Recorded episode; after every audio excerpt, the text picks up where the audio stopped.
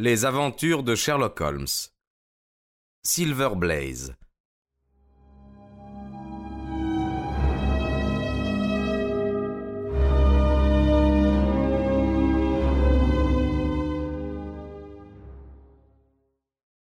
Un matin, au moment où nous allions commencer à déjeuner, Mon cher Watson, me dit Sherlock Holmes, j'ai peur d'être obligé de m'absenter.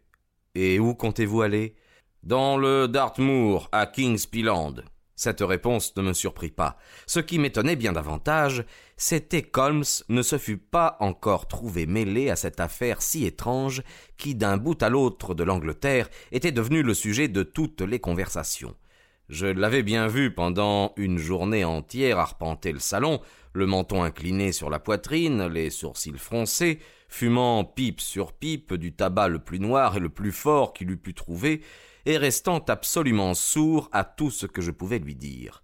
Ce jour-là, nous avions reçu les derniers numéros parus de chaque journal de Londres, mais mon compagnon y avait à peine jeté les yeux et les avait successivement lancés dans un coin. Cependant, Malgré son silence, je savais parfaitement à quoi m'en tenir sur le sujet de ses méditations. Il n'y avait à ce moment qu'un seul problème qui pût l'amener à concentrer ainsi toutes ses facultés d'analyse. C'était la mystérieuse disparition de Silver Blaze, le cheval célèbre, le grand favori du Wessex Cup, et le meurtre tragique de son entraîneur.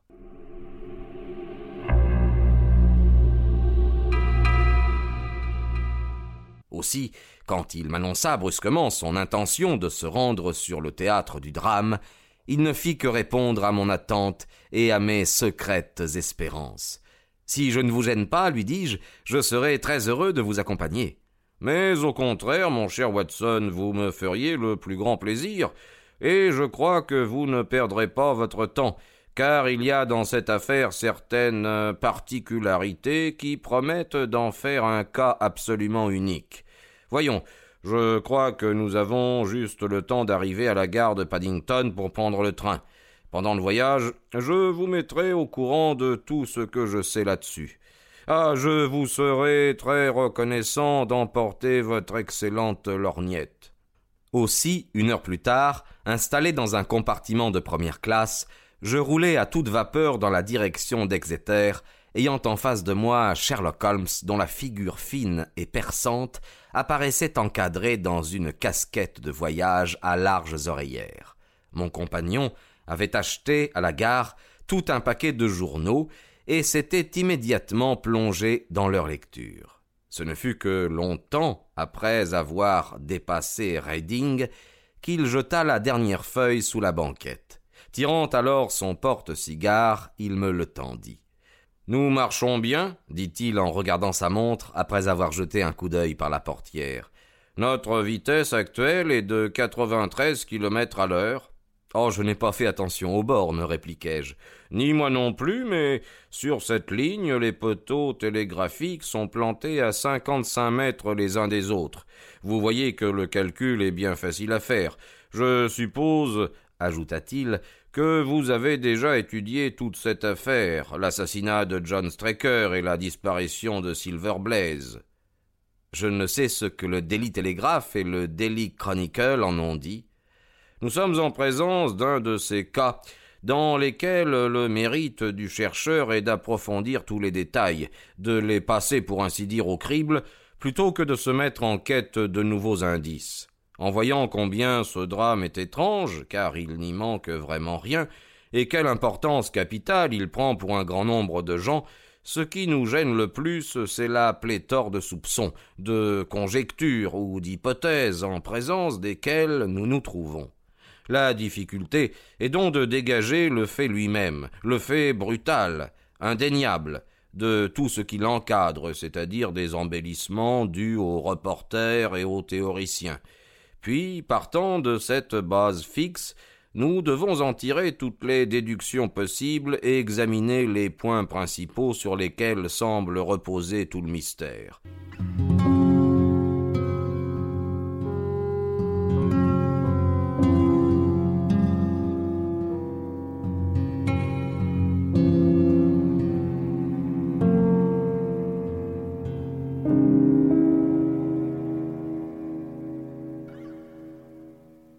Mardi soir, j'ai reçu deux télégrammes, l'un du colonel Ross, le propriétaire du cheval, et l'autre de l'inspecteur Grégory, l'agent chargé de cette affaire, qui me demandent tous les deux de venir à leur aide.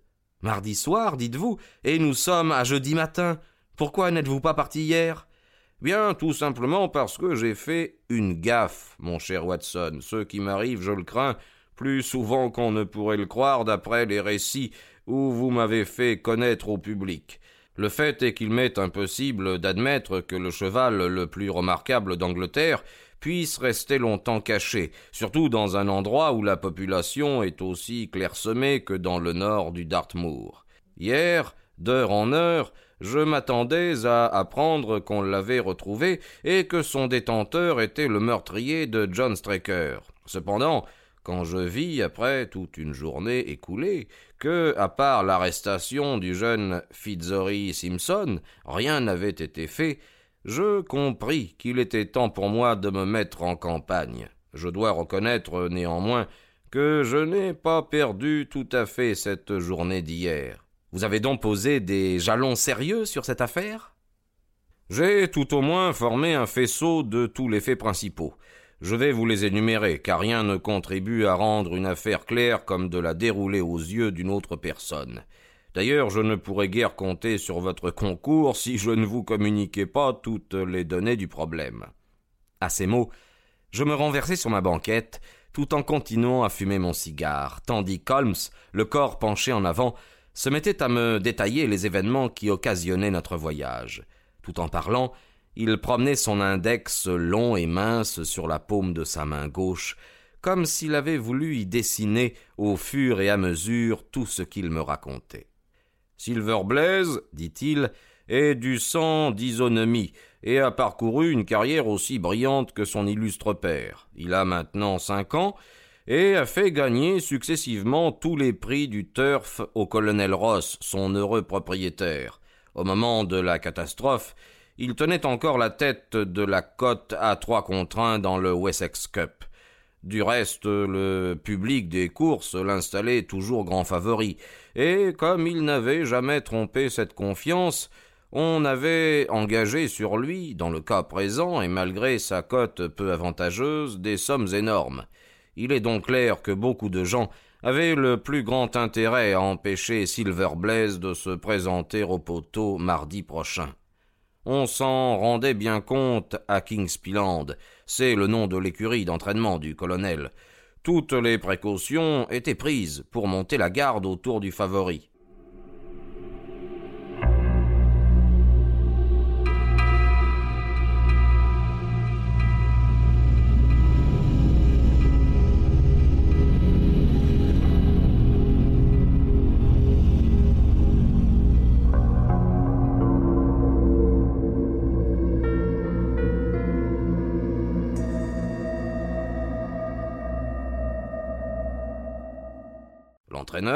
John Straker, était un ancien jockey qui avait monté pour le colonel Ross avant d'être devenu trop lourd.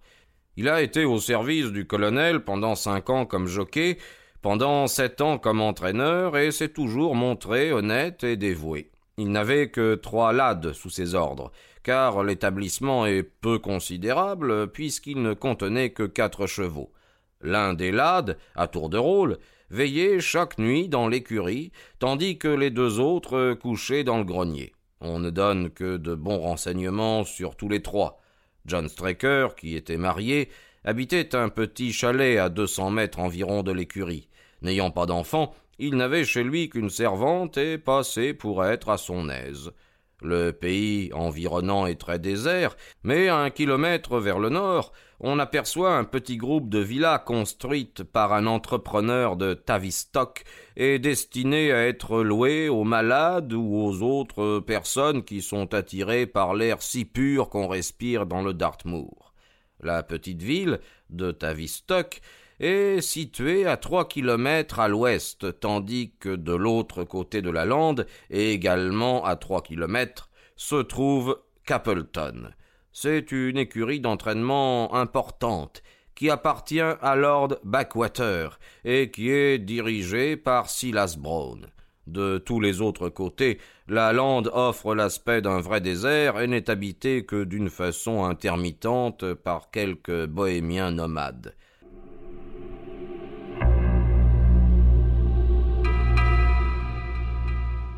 Maintenant que vous savez à quoi vous en tenir sur la topographie du pays, revenons à la catastrophe de lundi dernier.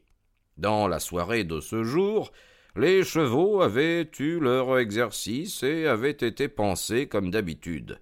L'écurie avait été fermée à clé à neuf heures.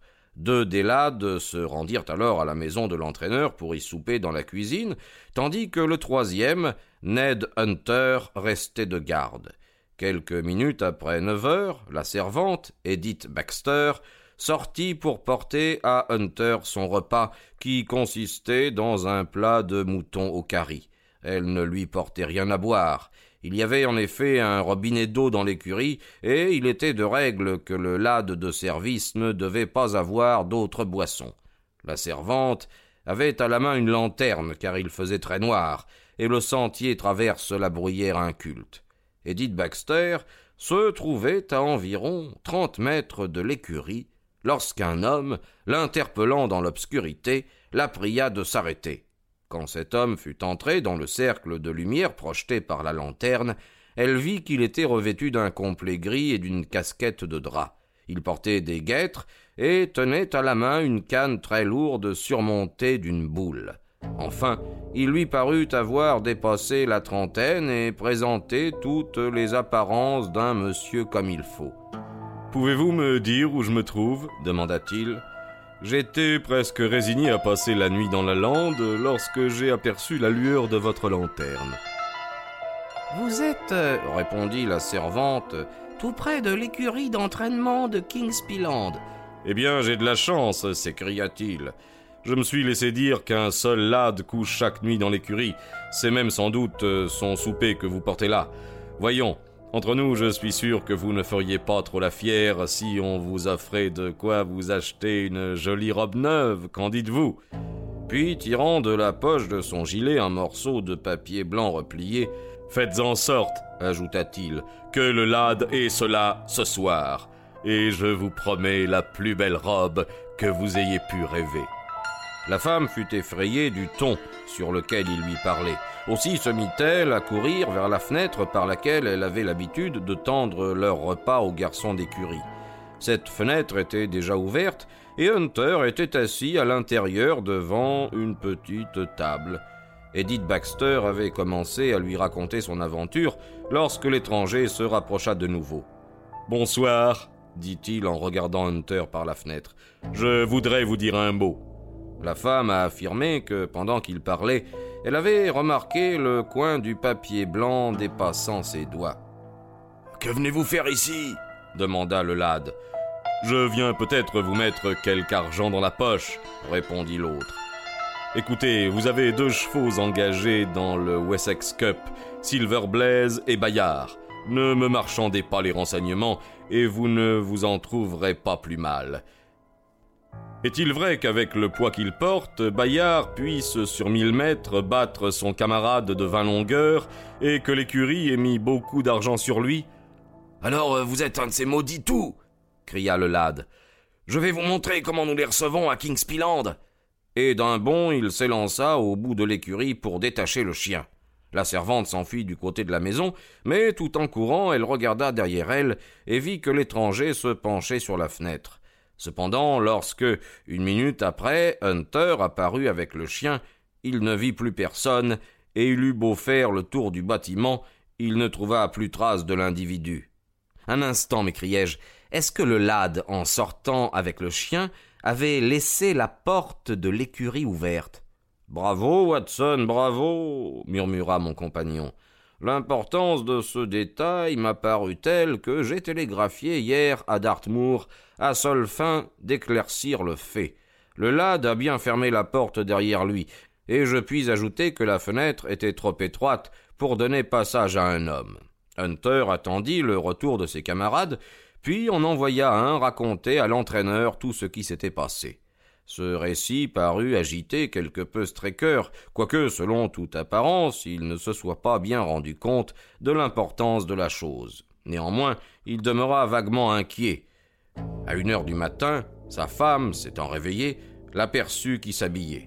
Aux questions qu'elle lui fit, il répondit qu'il était trop occupé des chevaux pour pouvoir dormir et qu'il allait jusqu'aux écuries s'assurer que tout était en ordre. Elle le supplia de rester, lui faisant remarquer qu'on entendait la pluie battre les vitres au dehors, mais quoi qu'elle pût dire, il s'enveloppa dans son imperméable et sortit. Mrs. Straker se rendormit, et en se réveillant de nouveau, à sept heures du matin, elle constata que son mari n'était pas encore rentré. Elle s'habilla à la hâte, appela la servante et se dirigea vers les écuries. La porte en était ouverte. À l'intérieur, Hunter, affaissé sur une chaise, était plongé dans un état d'insensibilité complète. Le box du favori était vide, on ne voyait aucune trace de l'entraîneur.